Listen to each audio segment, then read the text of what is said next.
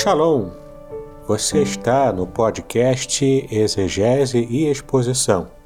Exegese on demand para você. Aqui é o Davidson Bignon. Eu sou mestre em Ciências da Religião, professor de exegese bíblica no seminário, pastor congregacional e também publisher editorial. Eu ajudo pastores e líderes cristãos a fazer estudos bíblicos na igreja sem ter problemas com interpretações erradas. Então, se você está pensando em compreender a sua Bíblia com segurança, não deixe de assistir a mais episódios como este aqui. Muito bem, então assine o canal, acione o sininho, curta, comente e também compartilhe. Você poderá me dar uma força me ajudando a ampliar o alcance com os estudos bíblicos de qualidade na internet.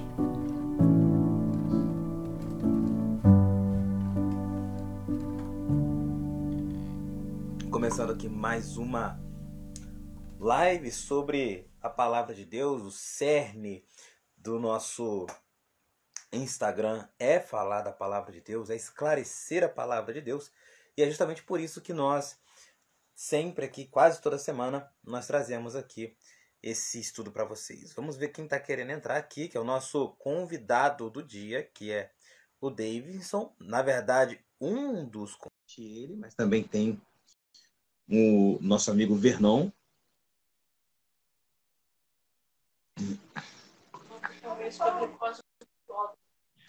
Graças Pai, meu amigo, tudo bem? Graça e paz, meu irmão. Shalom, tudo bem? Shalom. O, ah, tá me ouvindo bem? Ou tá, tá difícil aí? Estou ouvindo, tô, tô ouvindo bem. Tá bem. O som tá bom. E você, me ouve bem? Com certeza, com certeza. Vamos ver aí se o nosso amigo também aparece, né? O Vernon, isso aí, professor Vernon. Acho que ele já mandou o convite. Ah, ele aqui.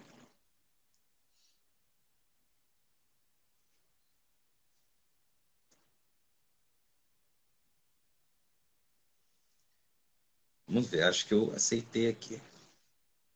Olha! Fala aí, tudo bem? Tudo bem, meu amigo? Shalom. Tudo jóia, graças a Deus. Shalom. Hoje estou com dois. Hoje eu tô com dois especialistas aqui. Hoje nosso objetivo é, como sempre, esclarecer a palavra de Deus.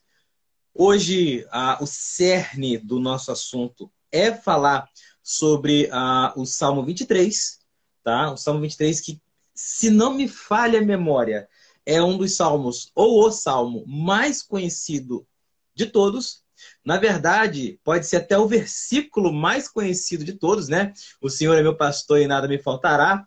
Eu creio que esse versículo seja o mais conhecido da Bíblia. Até pessoas que não são cristãs conhecem esse versículo, mas geralmente, vocês podem me corrigir se eu estiver errado, as pessoas utilizam muito o livro de Salmos como um, um conteúdo devocional.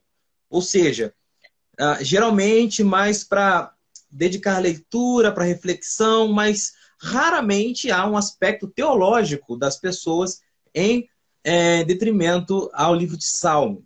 Mas hoje a gente vai trazer esse aspecto.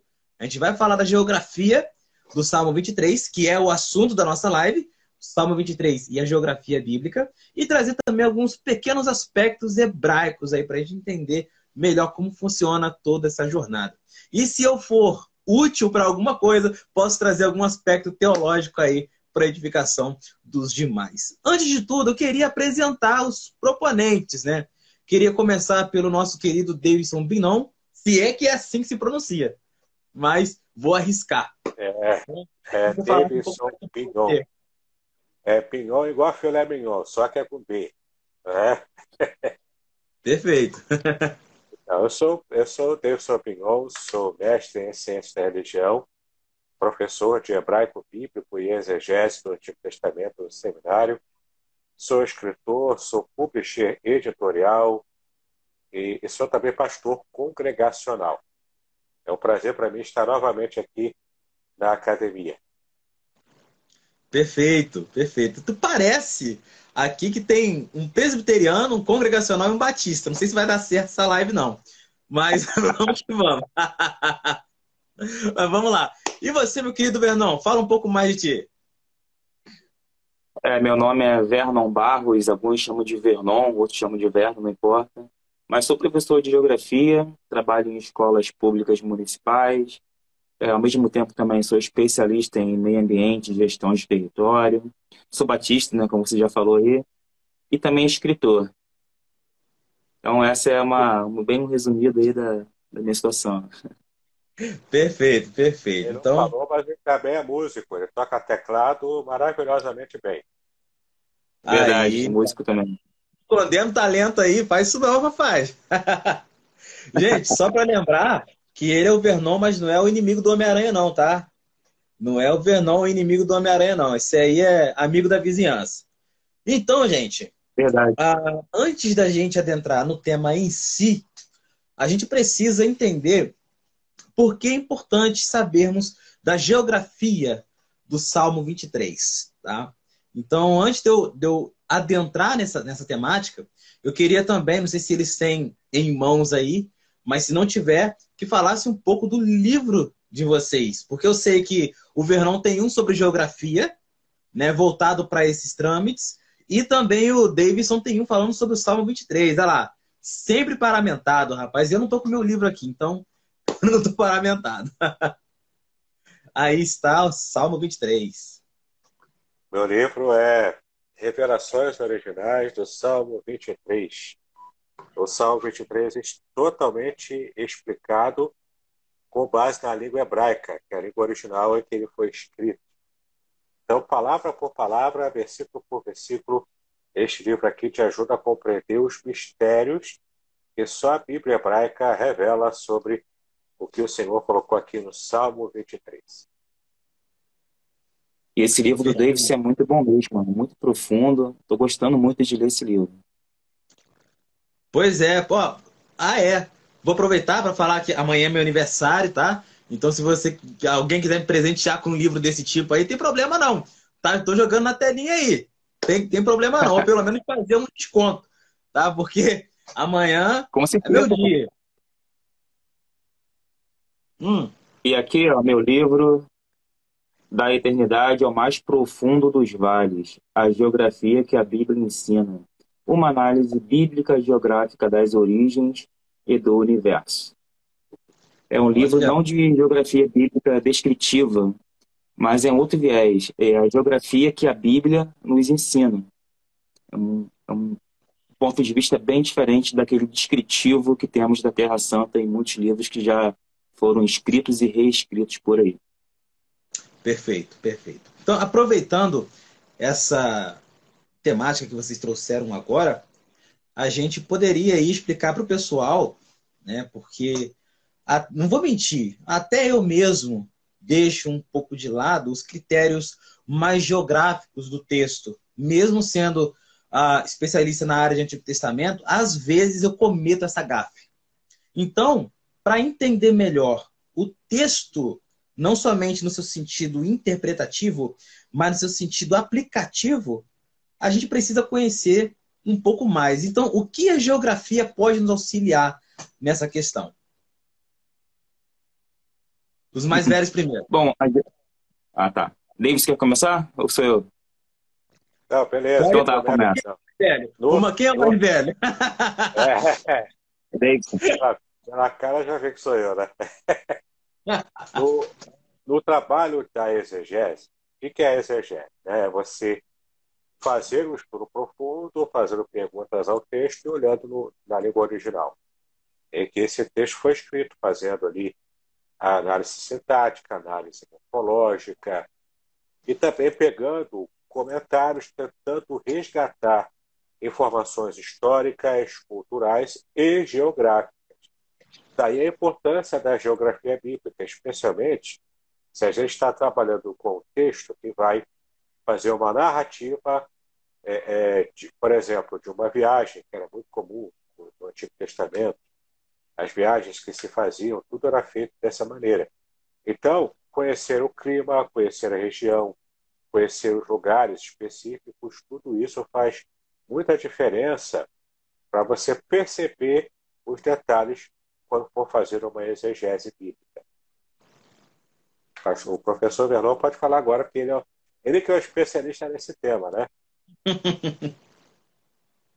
É, a geografia é aquela ciência que nos aproxima com a realidade ao nosso redor, né? O geógrafo, quando olha ao seu redor, quando olha as coisas que tem na natureza, na cidade, na sociedade, ele consegue enxergar coisas que explicam aquela realidade. Por isso a importância da geografia, tanto atualmente quanto dos tempos bíblicos. Porque quando você situa, localiza, quando você dá corpo é, local a um determinado evento, uma circunstância, você aprofunda ainda mais né, aquele assunto, né, aquela da veracidade mais aos fatos registrados na Bíblia. Essa é a importância principal da geografia bíblica.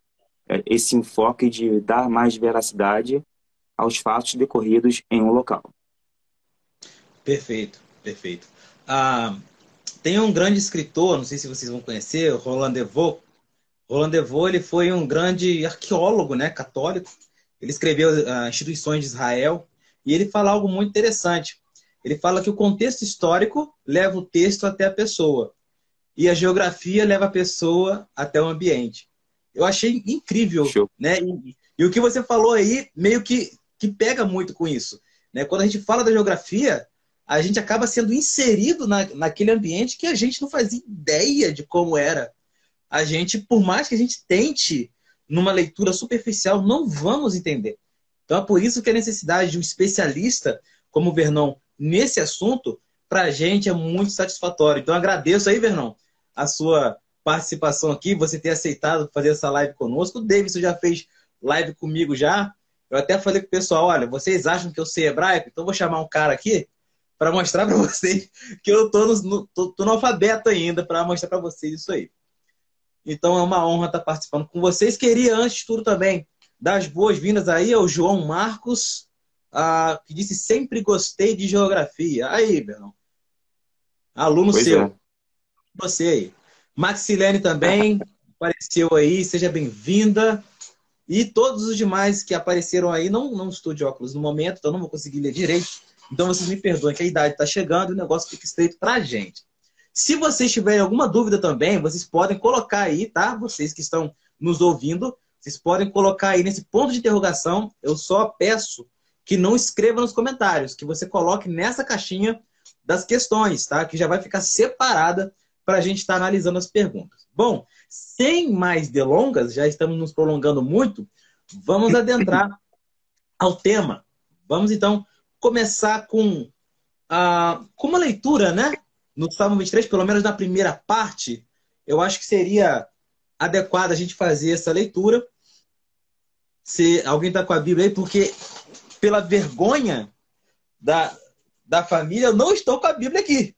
Mas a vergonha que eu passo não tem problema. Já que você está com a Bíblia aí, manda ver. Eu estou com a Bíblia aqui, também, o meu livro também tem várias versões da Bíblia, inclusive o texto em hebraico. Posso ler em português, da versão Almeida corrigida fiel e também posso ler em hebraico, para que você tenha uma noção da sonoridade, né, como é no original. Então Perfeito. vamos lá, Salmo 23, na ACF, Almeida Corrigida Fiel. O Senhor é o meu pastor, nada me faltará. Deitar-me faz em verdes pastos, guia-me mansamente a águas tranquilas. Refrigera a minha alma, guia-me pelas veredas da justiça por amor do seu nome. Ainda que eu andasse pelo vale da sombra da morte, não temeria mal algum, porque tu estás comigo. A tua vara e o teu cajado me consolam. Preparas uma mesa perante mim, na presença dos meus inimigos. Unges a minha cabeça com óleo, o meu cálice transborda. Certamente que a bondade e a misericórdia me seguirão todos os dias da minha vida e habitarei na casa do Senhor por longos dias. Agora eu vou pegar aqui no meu texto do livro, né? A transcrição aqui é completamente em hebraico. Até para quem não conhece hebraico, tem também aqui a versão transliterada, né?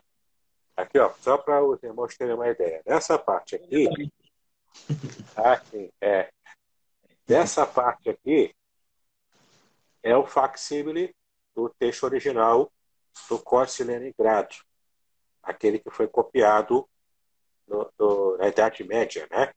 Então, aquele meu livro tem a cópia do facsímile onde está o Salmo 23. Aqui o texto completamente em hebraico, vocês podem ver, completamente em hebraico o texto.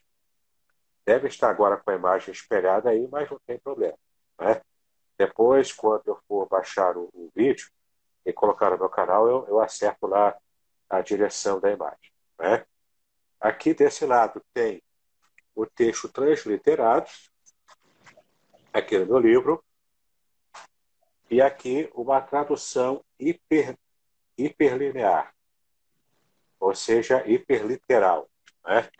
E eu vou então fazer a leitura aqui do texto em hebraico, original, para vocês terem uma, uma ideia da sonoridade. Então vamos entrar propriamente né, na análise de alguns versículos e toda a parte geográfica que norteia o nosso entendimento. Então, em hebraico, Salmo 23. Mismor le David, Yahweh roi lo ersar. Benot deshe yarbitseni, alme menuchot, yenahaleni. Nafshi yoshetev, yanheli, bemakle sedek, lemaan shemo. Gam ki eler, beget salmavet, lo irá, ra ki ata, imadi, Shifterra, Umishanterra, Ema e Anahamuni. Taror, Lefanai, Shulhan, Neget, Sorerai, Vishantá, Pashemer, Roshi, Kotsi, Revaya, Ator, Wareset, Yatefuni, Kol Yeme, Hayai, Veshafti, Bebet e Aue, Leorer Amir. Né, então está aí todo o salmo lido em hebraico. Vocês perceberam que tem certas, certos sinônimos né, na leitura. Então, percepções que temos quando ouvimos o salmo na sua leitura aqui. Né? Muito bem. Bom, eu queria, apesar de com certeza ter alguns ah, alguns outros pontos aí a serem tratados, eu queria que tanto o nosso mestre aí, Davidson, quanto também o, o Vernon, falasse um pouco sobre esse termo. Um, é claro, no sentido mais geográfico, o outro no sentido mais linguístico, que eu estava lendo um léxico, não vou achar ele agora, é, que é sobre o termo Samavet. O, o, esse, essa palavra Samavet, pelo menos no, na opinião do léxico que eu estava lendo, é, acaba se aplicando uh, essa palavra a uma questão meio que fora do que realmente está nos mostrando no texto de, de, de, Salmo 23. Porque no, no, no Salmo 23, o termo uh, Salmavet tem a ver com a sombra da morte, né? o vale da sombra da morte. Mas no sentido lexicográfico, parece que não é isso que quer dizer. Parece que tem mais algo a ver com uma escuridão do que em si com a morte. Né? Eu, eu não sei se. Uh, eu, eu já estudei sobre isso. Eu não pensava dessa maneira, porque eu creio que uma escuridão profunda, dependendo do contexto, ela pode também significar a morte. Né? Mas ele apela para o sentido de que seria melhor usar outro termo a, a, a não ser esse que, que nos é mostrado. O que, que você tem a dizer sobre isso, Davidson? E depois eu queria que o Vernon falasse mais o aspecto geográfico do que pode ser esse Vale da Sombra da Morte. Será que é só uma poesia hebraica, né, falando que é um, um, um estado de angústia que a gente está? Ou será que realmente esse vale existe? Então depois eu queria a opinião do Vernon também.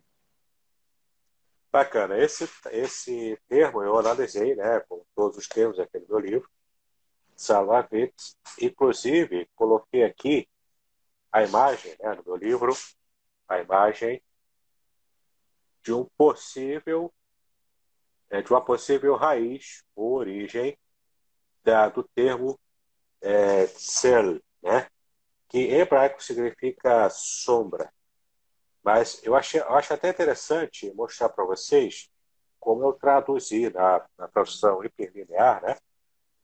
É, hiperliteral, aliás, como eu traduzi. Eu coloquei escuridão assustadora como a morte, por causa do modo dessa escuridão ser densa e, de fato, assustar o coração da ovelha quando a ovelha está passando por um vale como esse. Depois, o professor Vernon vai explicar para nós os vades e, de fato, como entender essa questão do vale em si. Né? Esse é o dado geográfico que ele vai nos dar aqui hoje. Mas então, no trajeto escolhido pelo pastor para suas ovelhas, às vezes há regiões obrigatórias a percorrer que assustam o rebanho. A expressão Epeguet Salmavet, por vale de escuridão profunda, ilustra essa possibilidade. Eu já estou lendo aqui direto no livro, tá? Alguns linguistas, é, alguns linguistas discutem o termo hebraico Samavet, de escuridão profunda, está relacionado com a palavra Acadia Selem. É uma possibilidade de a origem ser a palavra no acadiano, por isso essa imagem aqui. Essa imagem é de um texto acadiano ou cuneiforme. Né? E esse termo tselen, no acadiano, significa a profunda escuridão. A língua acádia, também conhecida como acádio, acadiano ou assírio babilônio, é o idioma mais antigo que possui testemunho de registros escritos, textos cuneiformes, ou seja, em formas de cunha. Então, por ser um idioma mais antigo do que o hebraico, isso poderia justificar a influência acadiana do Salmo 23, nesse termo específico. Essa parece ser a opinião do Dr. Edson de Faria Francisco, especialista brasileiro em língua hebraica. Inclusive, está praticamente já terminou né, a, a tradução do Antigo Testamento interlinear hebraico-português, publicado pela, é, pela Sociedade Bíblica do Brasil. Então, material que eu usei bastante também no meu livro aqui. Então, essa parece ser a opinião dele, conforme ele anotou exaustivamente na sua sessão de dificuldades textuais no volume 4 do seu livro, que é o, o volume que ele dedica aos salmos. Mas outros especialistas dizem que Salmavet vem da aglutinação de duas palavras hebraicas. Aqui uma outra teoria, né, da origem dessa palavra. Temos aqui a, a, o termo tsel, em hebraico, que significa sombra também, e também a palavra mavet, em hebraico significa morte, justificando então a conhecida tradução sombra da morte, em vez de sombra ou escuridão profunda, né? como é a opção que o Dr. Edson de Faria Francisco fez. A versão grega dos 70, a conhecida como Septuaginta, traduziu da seguinte maneira: Esquias Tanatu, ou seja, sombra da morte propriamente. Então, as nossas versões em português sofreram influência dessa opção é, feita pelos tradutores da, da Septuaginta. Por isso que praticamente em todas as versões em português está lá o Vale da Sombra da Morte. Apenas algumas poucas que optaram por Vale de Escuridão Profunda ou algo parecido com isso. Tá bom? Mas isso não quer dizer que a composição da palavra Sarmavit, de escuridão profunda, tenha de ser necessariamente esta a da última opção, ou seja, a da continuação das duas palavras hebraicas. Na verdade, embora a maior parte das, das nossas traduções em português é, tenha feito essa opção, nós podemos então perceber que tanto uma teoria de formação da palavra quanto outra tem lá os especialistas que são adeptos né, de uma e de outra também.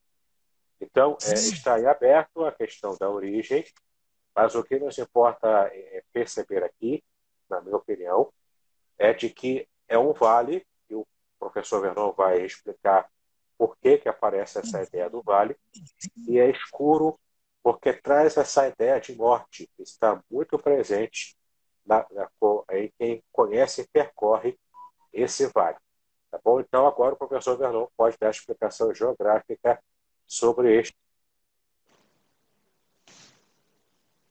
Bom, é tanta coisa para falar que às vezes nem sabe direito por onde começar, né? Porque é um termo vale, né? um termo muito amplo. Inclusive, está no título do meu livro, Lembrar a Eternidade ao Mais Profundo dos Vales. Por isso já vê, né? Mais profundo dos vales. A gente às vezes não tem ideia, mas o mais profundo de todos os vales do, do planeta Terra é o Vale do Rio Jordão. Aquele mesmo rio onde Cristo se batizou. É, ali perto, nas imediações, tem ali uma falha tectônica e uma depressão absoluta, onde aquela região em torno do Mar Morto está cerca de 400 metros abaixo do nível do mar, do mar Mediterrâneo, no caso.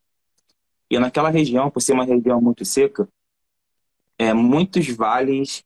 O que é um vale? O vale é um espaço que podemos dizer que está entre duas montanhas por onde corre um rio.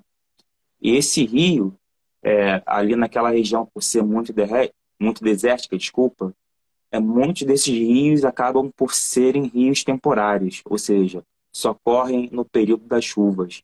E às vezes, quando correm, correm de uma maneira tão forte que vai escavando cada vez mais seu leito, fazendo com que esses vales fiquem cada vez mais profundos e cheios de sombra. Daí, por exemplo, pode vir aquela Vale da Sombra da Morte, né? Porque pelo fato de ter muitas sombras, pode ser que tenha é, algum perigo em alguma dessas sombras, porque quando o sol bate, o sol não consegue preencher todo o vale né, com a sua luz e acaba por esconder talvez muitos perigos. E nesse caso, animais perigosos, lobos ou leões, que poderiam arriscar a vida do pastor e suas ovelhas. Né? Talvez por isso, é, por esse fato de ser um vale profundo, bem escavado, numa região desértica onde a água por vezes é muito rara, escassa, soma-se a isso o perigo da sede, né? E talvez tudo isso contribua para que o pastor, né, no caso Davi, tenha pensado um vale que poderia trazer morte, uma escuridão profunda para a vida sua e das suas ovelhas. Né? Talvez seja esse sentido, mas aí o Deus pode até saber melhor do que eu, porque o hebraico é o que vai dar verdadeira, verdadeiramente essa resposta sobre o sentido original de escuridão esse versículo aí. Não sei se consegui responder, mas vocês podem fazer perguntas que aí fica melhor direcionado também. Sem é, dúvida. A escuridão é a escuridão mesmo, né? Tudo preto, tudo escuro, o que causa medo na ovelha, causa problema com direção, né? Inclusive o pastor tem que ter um esforço a mais. E, de fato, a escuridão está atrelada à morte. Daí vem a teoria do professor Vernon, que se ele quiser ele pode também explicar, sobre qual a identificação desse vale da sombra da morte. Né? O professor Vernon que fala aí, para não dar spoiler aqui, né? fala a sua teoria. Ah, tá bom. É mais um pensamento, não é nem uma teoria, né? porque teria que ter mais respaldo, inclusive do hebraico, mas existe um vale que é ali perto mesmo da região de Jerusalém, chamado Vale de Kidron, ou Cedron para algumas pessoas que é mais conhecido. E se for traduzir Kedron, Cedron, na tradução lá do hebraico, parece ser um lugar de escuridão. Pode confirmar isso, pastor Davidson? Sim, Sim né? em hebraico é, é, é, escuro. Então, é, tem, pelo menos do ponto de vista linguístico, tem aproximação com a sua, com a sua ideia, com a sua percepção. Exato. E além disso, esse Cidron era um vale, era é era um rio que era utilizado para desova, digamos assim, tinha cemitério perto, era utilizado para jogar lixo, inclusive tem alguns relatos bíblicos que mostram exatamente isso. As pessoas ali, depois de fazer uma arrumação, se não me engano, no templo, jogaram lixo nesse rio. Então aí você soma lixo com é, defuntos perto, que tinha um cemitério perto também tudo isso pode causar uma áurea, né, digamos, mais expressiva para essa palavra escuridão em relação a esse, exatamente a esse rio aí. Mas é algo analisado com mais calma, né? É, e também é o que dá, também por ter muitos animais mortos ali, também está associado na, na mente né, do, o salmista aqui, né, que representa essa ovelha personificada, ele também traz essa ideia de vale da sombra, que é escuro, e da morte. Porque tanto está associado à escuridão quanto à morte em si, nesse vale de Cedron, vale de Kidron. E se o professor Vernon puder explicar para a gente o que são os wades, porque esse vale ele é, ele é construído por um wadi, ele é wadi. Né? Como é que os wadis aparecem, por que, que eles se formam, por que, que é um vale na época da seca. Explica isso aí para o pessoal entender. Antes do professor Vernon falar, eu queria dar as boas-vindas aí à minha amiga e aluna também, Márcia Lúcia. A Márcia Lúcia está dando boa noite para a gente aí.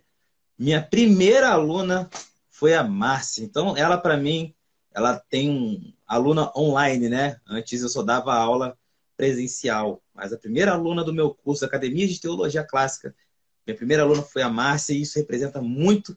Obrigado, Márcia, por ser minha amiga, por ser minha aluna. Aprendo mais com você do que você comigo, tenha certeza. Então, pode, pode continuar aí, Vernon. Desculpa te interromper. E vamos lá. Tudo bem.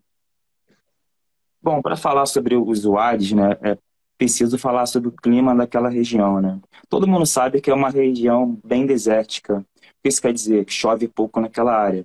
Só que Israel, ainda assim, é uma área que chove um pouco mais do que outros lugares. Inclusive, quero até ler um versículo aqui, que está lá em Deuteronômio 11, 10 e 12, que praticamente é, resume o clima daquela região. Porque a terra que passas a possuir não é como a terra do Egito, de onde saíste, em que semeavas a tua semente e a regavas com teu pé como a uma horta. Mas a terra que passais a possuir é terra de montes e de vales. Da chuva dos céus beberás as suas águas. Terra que o Senhor teu Deus tem cuidado. Os olhos do Senhor teu Deus estão sobre ela continuamente, desde o princípio até o fim do ano. Bom, é uma terra que Deus tem cuidado, como o versículo aqui já fala. É uma terra de montes e de vales. E esses montes têm uma característica muito importante. Diferentemente do Egito, onde toda a produção agrícola dependia do rio Nilo, da irrigação né, e não da chuva, a terra de Israel, Deus já deu uma outra característica para ela. As próprias montanhas já, já servem como se fosse uma preparação para a formação de chuvas. Então, só que essa chuva tinha uma época para acontecer. Geralmente era na época de dezembro, que são as épocas das chuvas lá naquela área, ou seja, no inverno no verão lá praticamente não chove. Então, dessa forma, a questão da água é muito importante para entender naquela região de Israel, porque Deus fez um lugar onde a população que fosse lá morar não ia precisar ficar dependendo apenas do Rio Jordão para sobreviver, mas também da chuva que cairia do céu. Isso é uma dádiva divina, né? Mas, enfim, é, em relação a esses uades, o que, que são uades? São fontes de água assim como os oásis do deserto. É, e é preciso também aqui diferenciar os desertos que tem na Palestina, os desertos mais clássicos que temos, por exemplo, Saara e de outros lugares do mundo. Na verdade, existem vários tipos de desertos que se resumem em falta de umidade da água. Só que os desertos da Palestina são desertos que, é, em determinada época do ano, devido às chuvas, eles são transbordados por rios caudalosos que vêm praticamente aprofundando os vales e gerando uma espécies de oásis, onde árvores crescem, onde os animais podem beber. Então, tudo isso tem uma importância muito grande para aquele povo que está acostumado a viver uma vida muito difícil, que não tem praticamente a disponibilidade de água que nós temos. Agora, já em outros desertos mais arenosos, você tem ali em profundidade uma fonte d'água que ela sobe de baixo para cima, de baixo para cima, aflorando, fazendo com que se tenha ali um tipo uma espécie de lago. Em volta desse lago tenhamos ali alguns animais, árvores e tudo mais. Esse tipo de oásis é diferente do oásis que encontramos na terra de Israel, que é mais típico em relação a um solo mais pedregoso, que tem mais a ver com rios que correm, que transbordam, do que propriamente dito com é, umidades que vêm debaixo do lençol freático. Essa é a diferença básica desse tipo de oásis para os oásis, para os oásis de outros lugares do, em outros desertos, naquela região mesmo também. Perfeito. Não sei eu se consegui fazer... explicar bem. Com certeza, com certeza. Mas eu queria fazer uma pergunta para, vamos, vamos dizer assim, tacar fogo no parquinho. Né? De vez em quando é bom a gente tacar fogo no parquinho para a gente pensar um pouco mais. bom, há, um consenso quase que unânime de que Davi escreveu esse salmo antes dele se tornar rei. Né? Basicamente no tempo em que ele era apenas ali um pastor realmente. Né? Aí muitos vão dizer que ah, ele, ele é, salmodiou com conhecimento de causa, ou seja, ele, ele o, o, pastoreio de Deus era refletido nele, por isso que ele protegia suas ovelhas e era visto como um bom pastor. Ah, e quando se fala de vale, eu vi um comentário de Rash, que para quem não conhece, Rash é uma, uma das maiores autoridades no hebraico que, pelo menos que eu conheço. Eu não conheço ninguém mais. Né? O problema do Rashi é que ele tende a ter uma opinião, ah, não sei dizer, muito religiosa, digamos assim. Acho que eu é, posso dizer assim. Então ele, ele às vezes exclui questões como geografia, como ah, uma exegese normativa, até porque o Rashi não usa a exegese como a gente está acostumado a usar. E ele vai dizer o seguinte: que quando Davi falou do vale da sombra da morte, ele de maneira nenhuma estava se referindo a uma localidade. Mas naquele momento ele se encontrava com depressão, ele estava no, ele não usa o termo depressão, mas ele estava numa angústia profunda, né, referente àquilo que passara com ele em família. Então ele acaba associando esse salmo de, de, de, de Davi, ele até fala como um salmo da família. Então, Davi expôs esse salmo porque ele passava algo na família que estava representando para ele como se fosse um vale. Então, assim, é, é, é, adequado pensar dessa maneira também, porque acaba excluindo o sentido geográfico realmente. Se, se tender muito para a questão somente religiosa e, e, e aplicativa, a gente meio que vai excluir essas coisas. Então, qual o perigo de interpretar dessa maneira? Podcast Exegese e Exposição. Exegese on demand para você.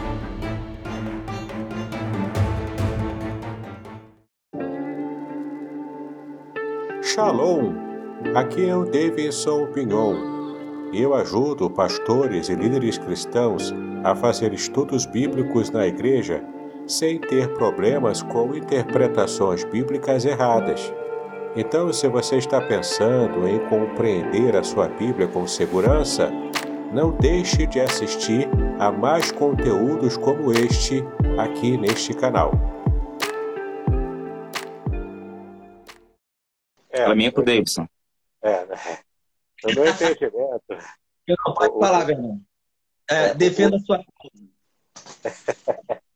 o, o Rashi, ele era um comentarista judeu, ali próximo da Idade Média, ali, né, naquela, naquela época, e o modo deles fazerem a exegese, a compreensão é diferente de quanto nós conseguimos chegar hoje, né, com a, a, o próprio iluminismo depois, e, e, todo esse esforço, não apenas pela língua, mas também pela cultura e por aspectos também geográficos e históricos. Então, é, eu posso dizer que hoje temos uma visão mais ampla do que a que Racho pôde ter na sua época em que ele escreveu, embora ele seja ainda hoje considerado, como de fato é, é um dos especialistas, né, um dos mestres é, que ficaram na história da interpretação judaica. Ele, ele foi especialmente um comentarista muito simples, ou seja, ele conseguia traduzir em palavras simples, em expressões simples, em comentários simples, temas muito complexos. Né? Por isso que ele era bastante venerado e ainda hoje é. Né? Eu tenho aqui a Torá inteira comentada por ele.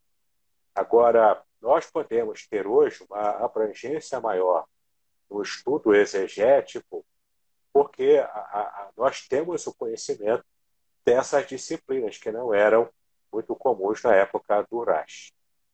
Por isso que eu defendo essa exegese mais profunda, mais abrangente, e com certeza os nossos irmãos geógrafos, como o professor Vernon, vão me agradecer por essa postura, porque isso dá para eles também escada para trabalharem e colaborarem com o ofício exegético. Verdade. É, esse lado poético da coisa, né, apesar de que, tirando o lado exegético ou geográfico, é muito bonito. Pô, ainda que eu ande pelo vale da sombra da morte, não temerei mal algum, porque tu estás comigo. Né, isso é muito bonito. A gente pode simplesmente esquecer a geografia, esquecer a exegese e meditar que Deus, não importa onde nós estivermos, estará sempre conosco.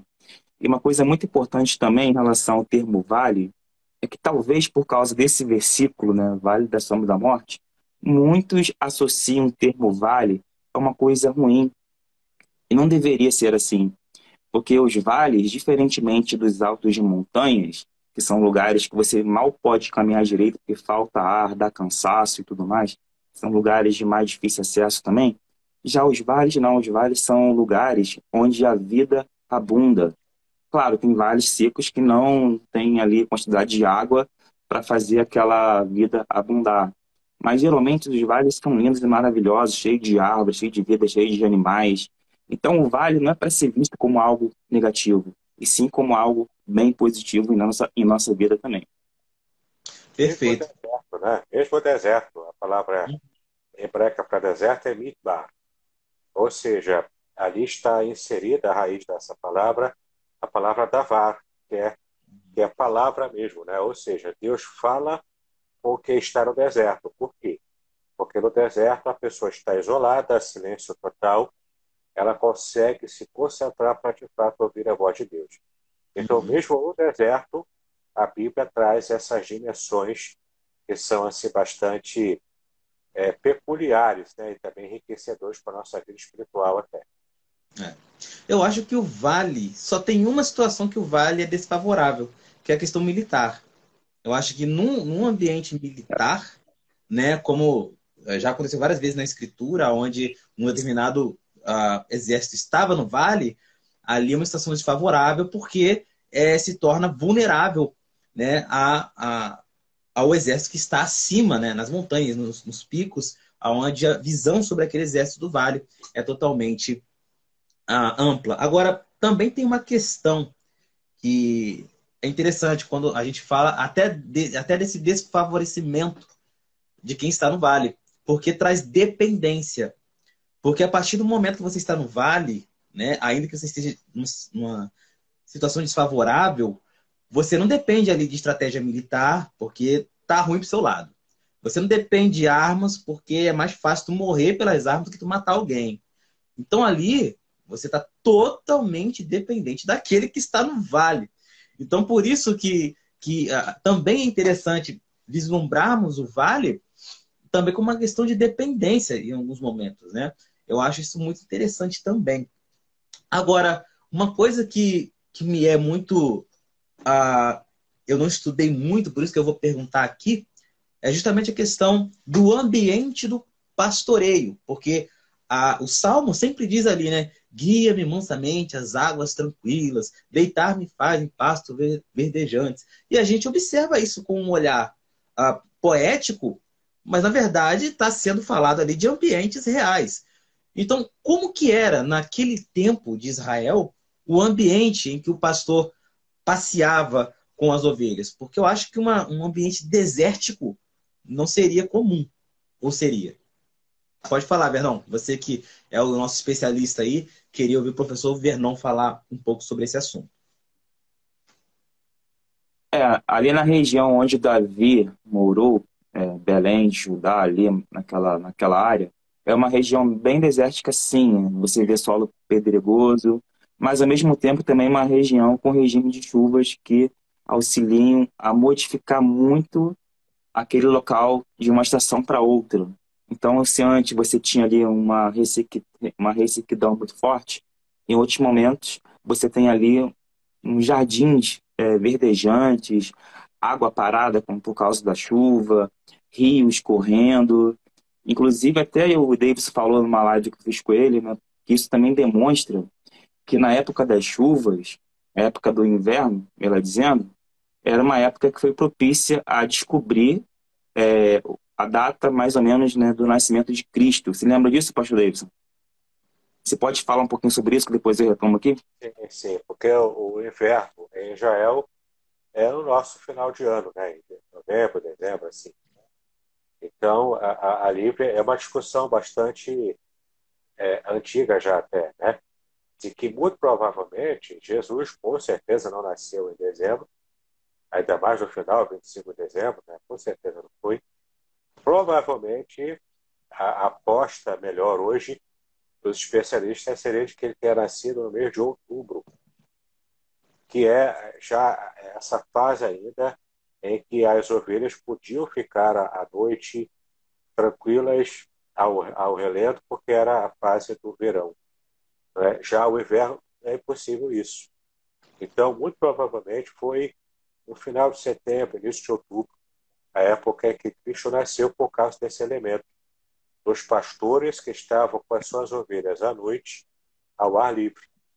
Isso só podia acontecer em época de calor. É, eu, eu tenho Isso uma posição é... um pouco distinta. Eu tenho uma posição um pouco distinta. Eu, eu creio que tenha sido entre março e abril, né? justamente por causa da primavera. Até porque o verão de Israel, a, a noite do verão também não é tão quente assim. Então acaba que um bebê nascer numa manjedoura né, e, e, ficar ali durante o tempo pode ser algo muito é, prejudicial. Então eu creio que a primavera ela é mais estável. Então março e abril também seria um, uma época adequada. Realmente dezembro, novembro, dezembro para mim inaceitável. Mas outubro ou março e abril são meses mais adequados referente a isso. Então, então, eu acho realmente que poderia ser na primavera, né, ou no outono, um, dias mais aprazíveis para você estar tá levando as ovelhas, né, para poder estar pastoreando. No alto verão fica muito complicado, porque só tem pedra para tudo quanto é lado. A umidade do ar está muito baixa. Como é que uma ovelha vai suportar tudo isso ao mesmo tempo também? Então, o pastor precisa de áreas específicas para poder levar a sua ovelha, né? Lugares que tenha água em abundância, porque senão, coitadinha delas, né? Pois é, tá vendo? Até que enfim, eu não falei besteira. Até que enfim acertei alguma coisa. mas que bom, mas eu já vi. A, a posição do irmão Davidson é a mesma do Rafael. Né? Rafael também já conversou comigo sobre isso e ele crê mais ou menos nessa data aí. Eu estava conversando esses dias com o Luiz Saião, Luiz Saião e eu falamos sobre isso, e ele, ele crê com toda certeza que foi março e abril. É, e eu também acreditava dessa maneira. Então, ah, é ideal a gente ah, pensar nessas coisas também para falar da pessoa de Cristo, né? Como o Vernon mencionou, ah, porque é interessante a, a gente definir, né? Porque às vezes a gente pensa somente no aspecto teológico, ou seja, o que Deus quer falar conosco através do texto, mas a gente esquece que o texto ele teve um ambiente e ele teve um receptor primário, né? Então aqueles receptores ali, eles levavam em consideração o ambiente, eles levavam em consideração quando foi e por que foi. Então, eu creio que essa necessidade deve ser trazida à tona. Só que tem um problema.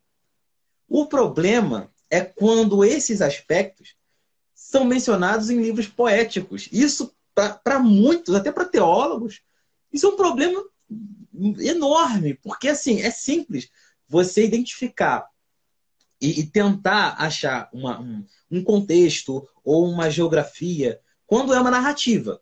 Quando há um texto de prosa, né, parece que há um, um, um, um desfecho ali muito, muito preciso.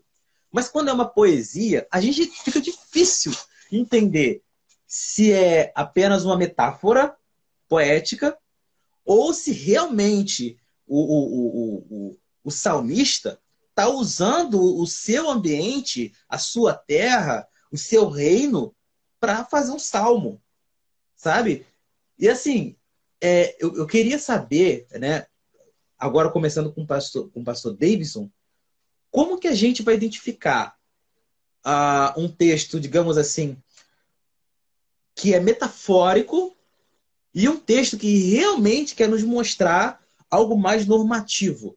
Né? Como que a gente vai saber isso, principalmente num, num livro poético?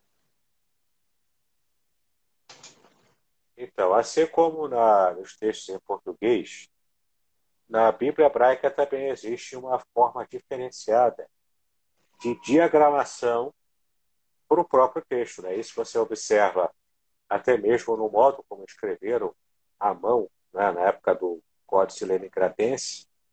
E essa forma específica de diagramação, ela também foi, foi copiada, foi reproduzida nas versões impressas da Bíblia. Então, às vezes, né, dependendo do salmo, por exemplo, só é bater o olho assim no texto hebraico você percebe que ele tem uma diagramação com espaçamentos no meio do texto, espaçamentos maiores. Isso ali já definindo a estrofe. Você também pode perceber o tipo de diferenciação na própria é, forma de enxergar o texto, né? Na, naquelas pontuações que vão colocando ali nos sinais maçoréticos. Então, essas são formas é, é, de você perceber logo batendo o olho, né, para quem estuda a língua hebraica. Muito bem. Então, o que acontece é que muitas vezes é, a gente não consegue perceber essas notações geográficas. Por quê? Porque a linguagem poética ela vai usar de recursos poéticos, por exemplo, os paralelismos, que são muito abrangentes no texto poético hebraico, vai usar linguagem figurada, metáforas, tem muito também. Então, tem que ter um olhar treinado para perceber esse tipo de menção que o texto hebraico fala. Por exemplo, eu posso citar aqui o Salmo 133. Ó, oh, quão bom e quão suave é que os irmãos vivam em união, é como óleo precioso que escorre né, pela cabeça de Arão, desce pelas suas barbas, chega até a orla, a orla dos vestidos. Aqui tem uma questão interessante, porque ali está fazendo referência ao modo como o Monte Hermon congela no inverno e na época, quando vai chegando o verão, ele vai derretendo o gelo e vai descendo no degelo, vai descendo a água escorrendo pelo Monte Hermão, procurando caminhos dos vades, não é? E então formando como se fosse mesmo óleo descendo sobre a cabeça do, do sacerdote. Né? E então, a, a, aquelas águas geladinhas lá, que eram gelo há pouco tempo, vão escorrendo pelo monte, vão alimentando o próprio Rio Jordão. Para quem está bebendo da água do Rio Jordão, logo próximo da nascente ali, de onde desce a água do Monte Hermon, consegue beber água geladinha no meio de um calor desértico. Então, é muito bacana a gente perceber que esse salmo, de modo metafórico, faz referência ao Monte Irmão, ao Monte Irmão, né? e como esse tipo de, de percepção também faz uma analogia com a bênção, a vida escorre, a bênção de Deus, que também é presente e perceptível na vida comunitária na vida da nação de Israel, né? Cada um vivendo bem com seus irmãos, onde fui a bênção. A bênção associada a essa água geladinha no meio do calor que desce do Monte Hermão e vai alimentar o Rio Jordão de vida, para que ele possa, então, seguir o seu curso. Perfeito. Antes do Vernon falar um pouco, eu queria só é, responder o Abner. Talvez o Vernon até já percebeu que mandaram uma pergunta aí. Quais provas temos que a Bíblia é real e não mais um livro mitológico igual os das outras religiões? Bom, o Abner, é, esse, é um, esse é uma pergunta fora do tema. Eu creio que se a gente parar para responder essa pergunta, a gente vai desfocar um pouco sobre o tema que é geografia bíblica no Salmo 23. Mas se você quiser sanar essa sua dúvida, você pode me chamar no direct, tá? Você pode fazer essa pergunta lá. Você pode também me chamar no WhatsApp. Meu contato está lá no, no, perfil, que eu vou sanar todas as suas dúvidas relacionadas a isso aí. É a mesma pergunta que eu fazia. Até meus 17 anos eu era ateu. A mesma pergunta que você está fazendo, não estou dizendo que você é, tá, Abner? Mas eu fazia essa pergunta que você fez. E eu tive essa resposta, tá? e eu, eu posso te responder no direct. Aqui a gente vai falar sobre o Salmo 23 e a geografia do Salmo 23. Então, Vernon, você que também é o especialista aqui de nós três na, no assunto, ah, como eu consigo identificar ali melhor os aspectos geográficos do texto? Né? É, eu creio que ah, em alguns textos está mais claros, fica bem mais claro, como, por exemplo, a caminhada de Abraão, que, que saiu da terra de Ur dos Caldeus, aí passou pelo, pelo Egito, alguns vão dizer que é o Baixo Egito, outros vão dizer que é o Alto Egito. Tudo isso a gente pode saber referente à crescente fértil, tudo isso fica um pouco mais claro para a gente, quando é um texto descritivo, né? mais, mais claro, mais narrativo, melhor dizendo. Agora, nesses, nesses textos um pouco mais obscuros, digamos assim, é, como a gente pode identificar, você como geógrafo, como que a gente pode ver, olhar para esse ambiente e identificar o que, que isso representa? Bom, essa pergunta é bem pertinente mesmo. Inclusive, eu, meu próprio livro, eu utilizo muito da, de muita poesia que é feita na Bíblia e que tem sempre alguma coisa por trás, né, que nos traz ensinamentos né, geográficos em cima daquilo ali. Em relação ao Salmo 23, né, que é um salmo poético, é, se nós ambientarmos o contexto geográfico daquela região por ser muito seco, chover esporadicamente, aquilo que Davi está fazendo ali, né? O Senhor meu pastor, nada me faltará. Deitar-me faz em verdes pastos, guia-me mansamente a águas tranquilas. Parece que ele vê no Senhor, né? Alguém que vai proporcionar isso a ele em um ambiente de secura. Então, quando ele faz essa poesia, ele está como tendo como referência o espaço geográfico dele, que é um espaço muito seco. E ele anseia, né, ele quer um lugar onde ele possa relaxar, estar desfrutando de águas tranquilas, pastos verdejantes, né, que é o que todo mundo quer. A gente quer ter um lugar que se assemelhe ao Éden, né, um lugar bonito com muitos prazeres, né, com, digamos, frutas que você pode estar poder comer, né, animais que você pode tocar. Então, eu acredito que nesse tema aí do Salmo 23, Davi planeja ter algo assim em sua intimidade com Deus.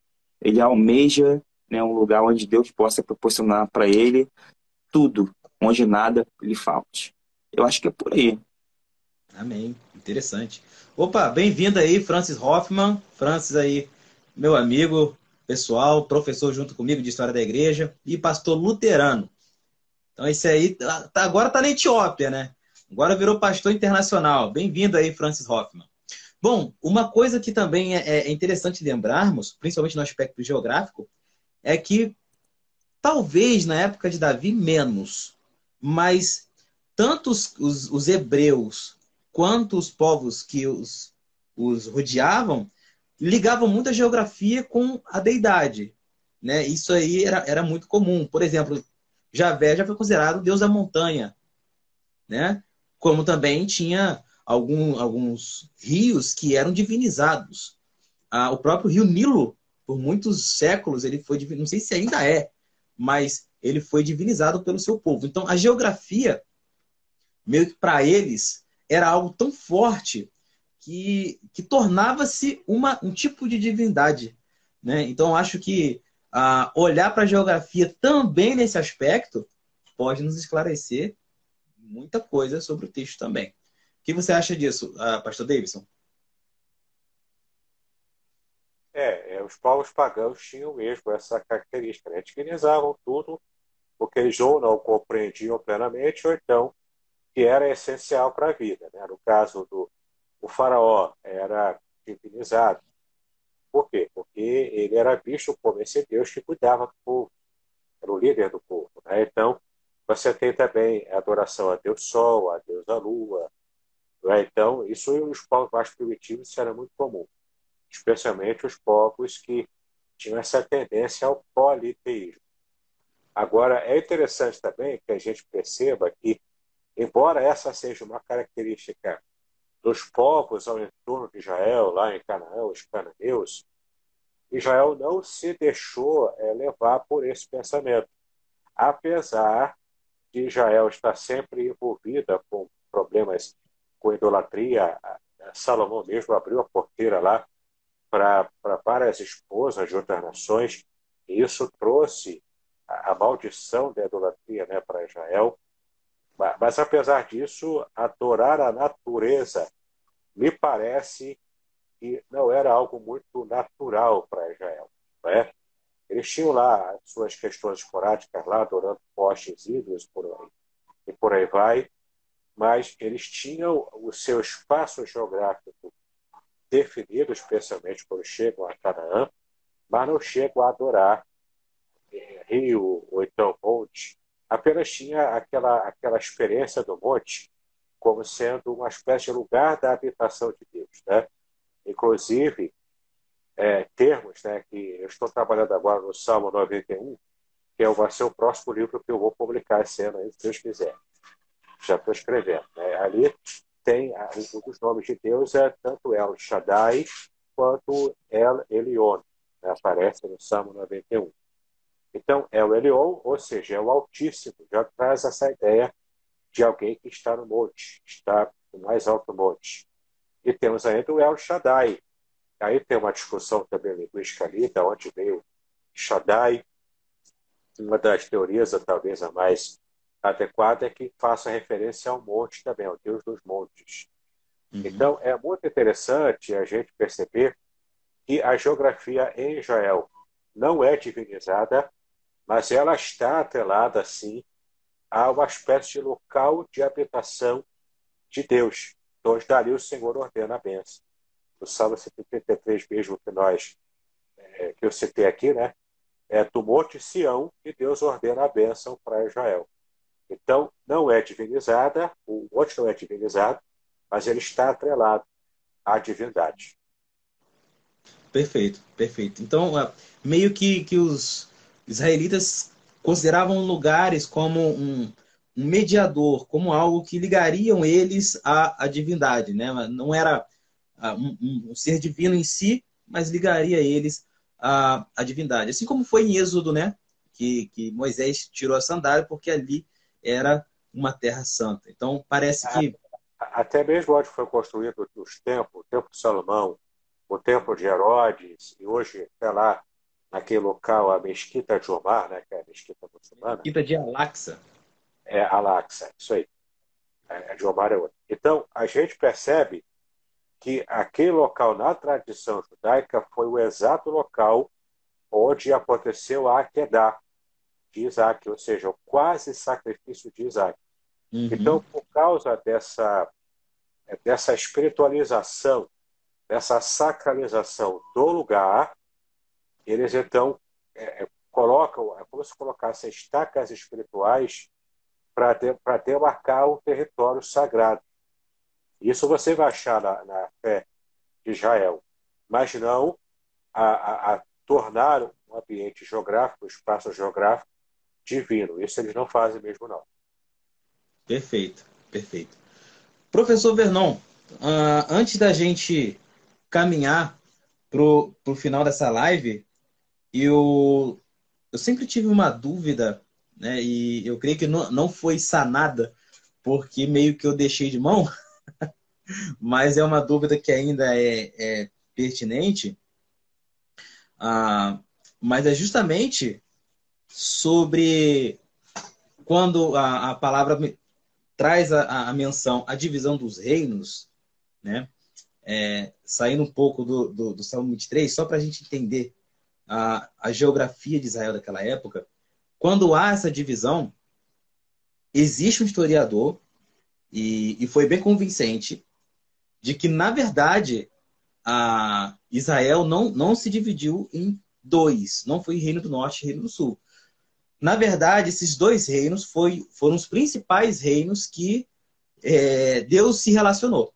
Porque o terceiro acabou se desvirtuando totalmente, foi rejeitado por Deus. E não sei se você já estudou sobre isso.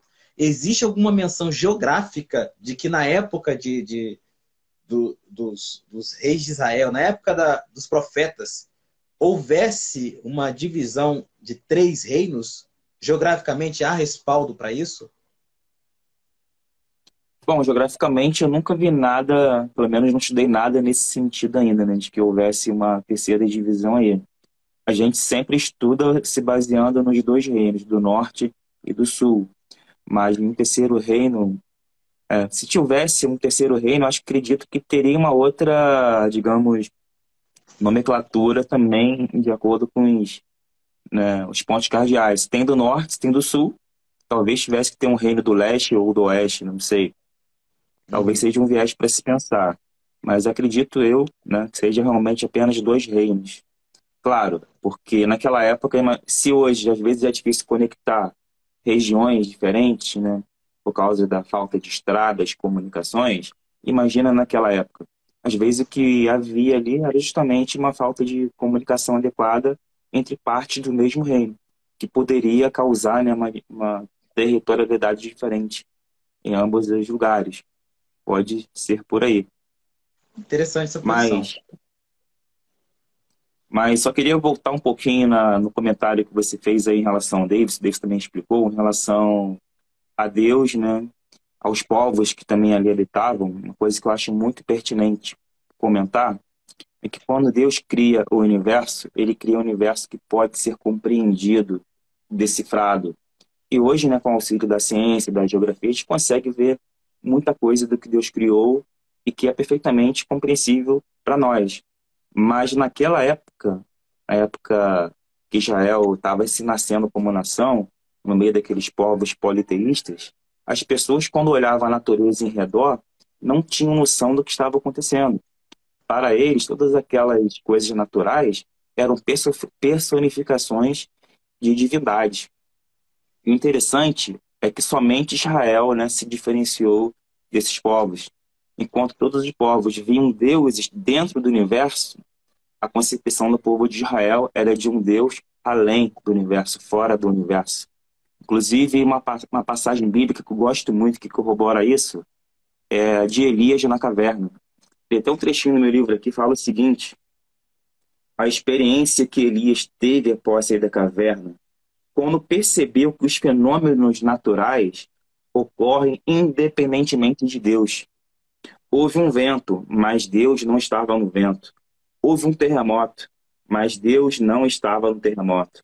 Bem como também não estava no fogo e nem no som suave. Deus é, não é a natureza, Deus está acima da natureza.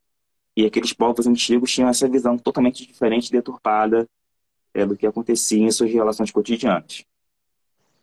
Perfeito, perfeito. Crendo da maneira que eles criam, a gente acaba tendendo ao panteísmo, né? Que é dizer que, que Deus é tudo, né?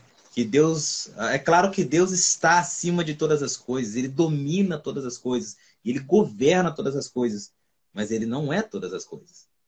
É, é, saber diferenciar isso, eu creio que seja necessário, porque infelizmente no meio cristão há essa ideia eu já vi, por exemplo, o filho do Billy Graham, filho neto, eu não sei se é filho ou neto dele, falando justamente isso. Tudo é Deus. Se você está sentado numa cadeira, é Deus. Eu falei, gente, como assim? Sabe? E, e, e ter Isso é alguém. É coisa de Batista, né? Oi?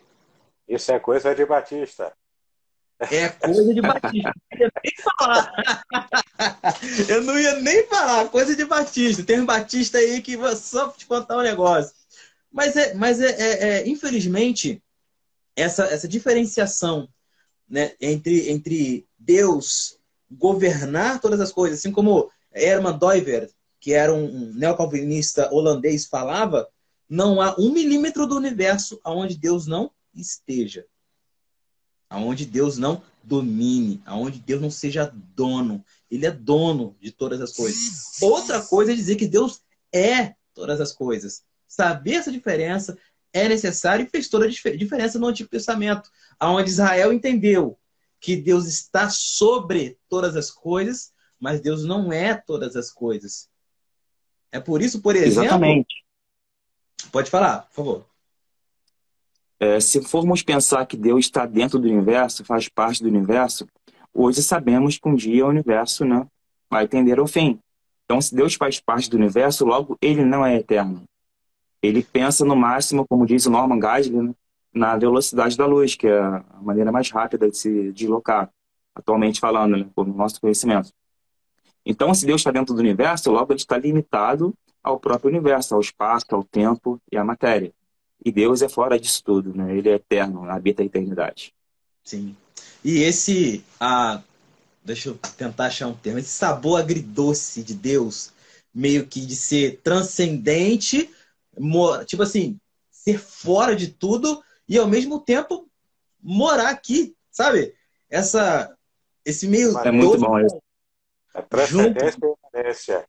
Isso, imanência que por mais que a gente tente justificar com palavras lógicas, a gente não consegue é, é, colocar uma dimensão nisso, mas é algo tão bonito, cara. Você entender, assim como o João disse, no princípio era o verbo, né? o, o logos, que para os gregos, logos era a origem de todas as coisas. E, e João tá falando assim, ó, esse cara aqui de Nazaré, que, que não tem nada que preste em Nazaré, mas esse cara aí, que veio de Nazaré, que veio da menor cidade que vocês possam imaginar aí, pobre, filho do José, filho de seu Zé, esse cara aí é o início, é o princípio de todas as coisas, cara. Sabe?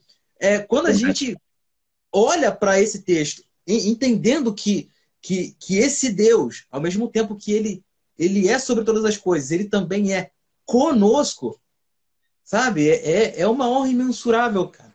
E a gente lê os salmos, principalmente o Salmo 23, né? Eu também gosto muito do Salmo 139, se eu não me engano, onde fala da, da soberania de Deus, aonde eu, eu posso ir ao mais altos céus, Deus vai estar lá. Mas se eu for ao mais profundo abismo, Deus estará lá também, meu irmão. Porque Ele está sobre todas as coisas. Então, quando a gente olha para o Salmo e vê que esse aspecto geográfico do Salmo, ele não serve apenas para nos trazer uma interpretação mais lógica, mas ele abre a nossa mente para o poder e misericórdia de Deus. Como que Deus, sendo um ser tão transcendente, insiste em interagir, em fazer pactos com o povo num ambiente que é um ambiente terreno, passageiro, transitório, não merece a presença de Deus. Mesmo assim, ele interage com esse ambiente. E, entender isso, para mim, é, é, fenomenal, cara. Eu queria ser professor de geografia que nem tu, mas não, não tem competência para isso ainda. mas. E mais profundo ainda, cara. É, você falando disso aí é muito maravilhoso, mas agora pensa, o Deus que era fora do universo, né, não é matéria, ele se tornou matéria por nós, ele se tornou átomos, né, fragmento de água, é, elementos químicos. O Deus Todo-Poderoso veio à Terra se tornou tudo isso, fez parte né, do universo, tudo isso para morrer por nós e nos dar a salvação. Perfeito, perfeito. Então, caminhando para o final, vocês têm algumas palavras finais aí para falar com o povo que está nos ouvindo? Pode falar, é a hora. Quais são suas palavras finais? Sentou na guilhotina, não. Mas quais são suas palavras finais? A última refeição, né? Bom, eu quero novamente convidar você a conhecer o meu livro, Revelações Originais do Salmo 23. É o Salmo 23 inteiro analisado na língua hebraica, também com, a, com a, as observações geográficas que o professor Vernon me ajudou. Ele foi meu consultor nessa parte. Tenho também um outro livro aqui chamado A Ética do Casamento Judaico. Esse livro aqui é, foi a minha monografia de mestrado.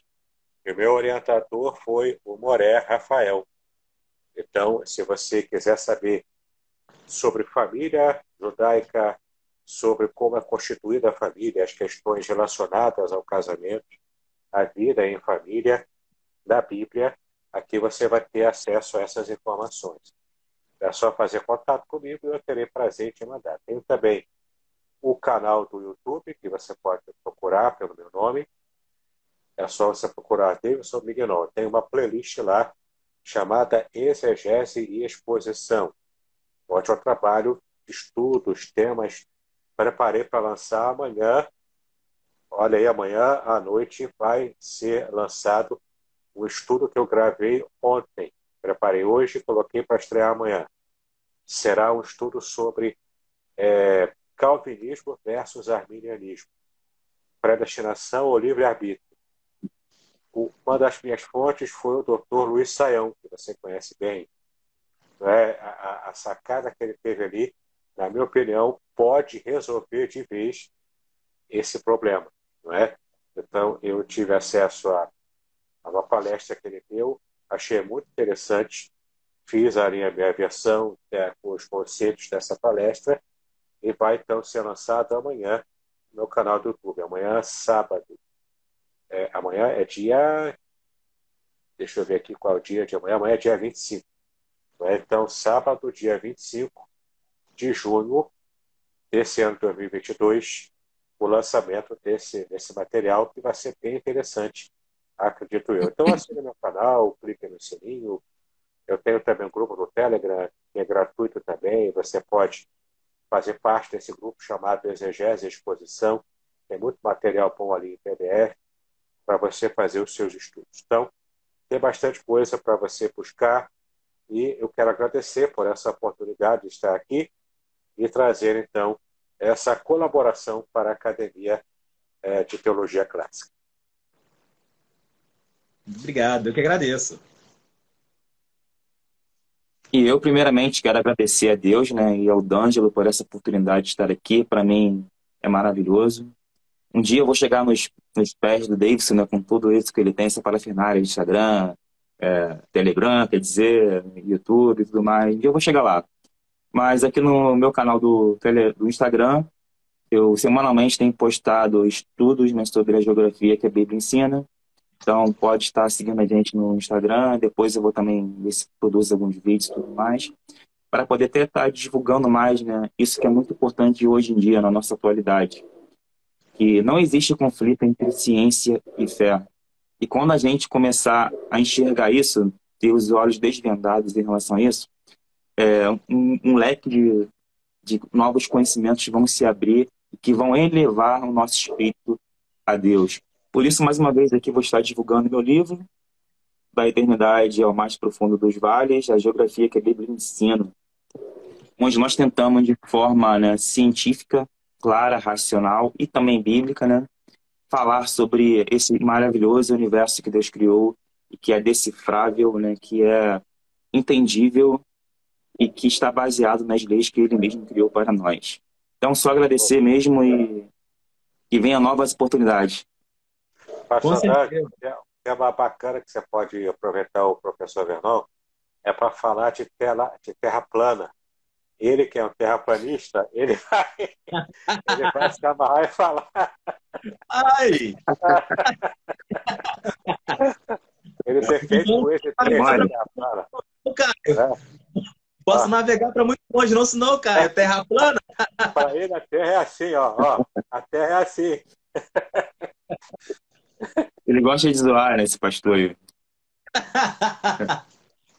tá vendo só, cara? Ele... Bom, a honra foi toda minha, sem, sem sombra de dúvida.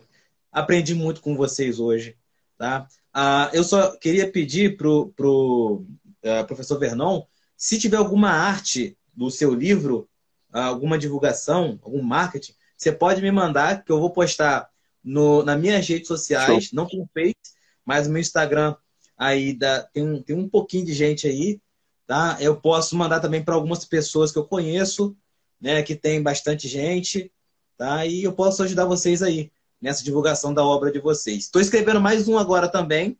Eu tenho um já chamado Reino de Deus em Farrapos. E estou escrevendo mais um chamado O Homem Ortodoxo. Tá? Eu, creio, eu creio que ainda esse ano eu consiga concluir. Não sei se eu vou conseguir porque eu, é, é complicado.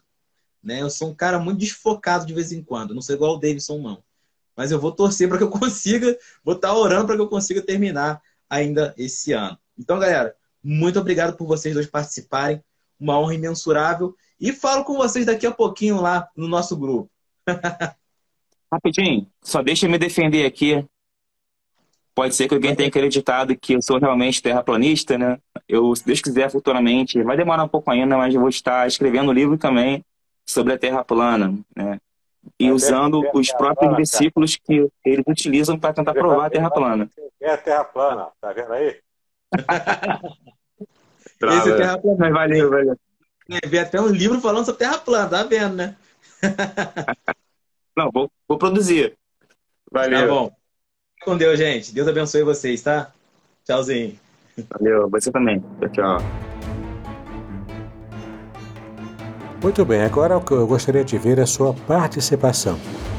Entre em contato comigo, compartilhe a sua experiência comigo e quem sabe até se você enviar em formato de áudio, eu possa aproveitar a sua experiência para apresentar no próximo episódio do podcast Exegese e Exposição. Eu sou Davidson Pignon e eu ajudo pastores e líderes cristãos a fazer estudos bíblicos da igreja, sem terem problemas com interpretações erradas. Se você então está pensando em compreender a sua Bíblia com segurança, não deixe de assistir a mais episódios como este aqui. Então, assine o canal, acione o sininho, curta, comente e também compartilhe Ajude-me a ampliar o alcance com estudos bíblicos de qualidade na internet. Que Deus abençoe os seus estudos, paz e bênçãos sobre a sua vida.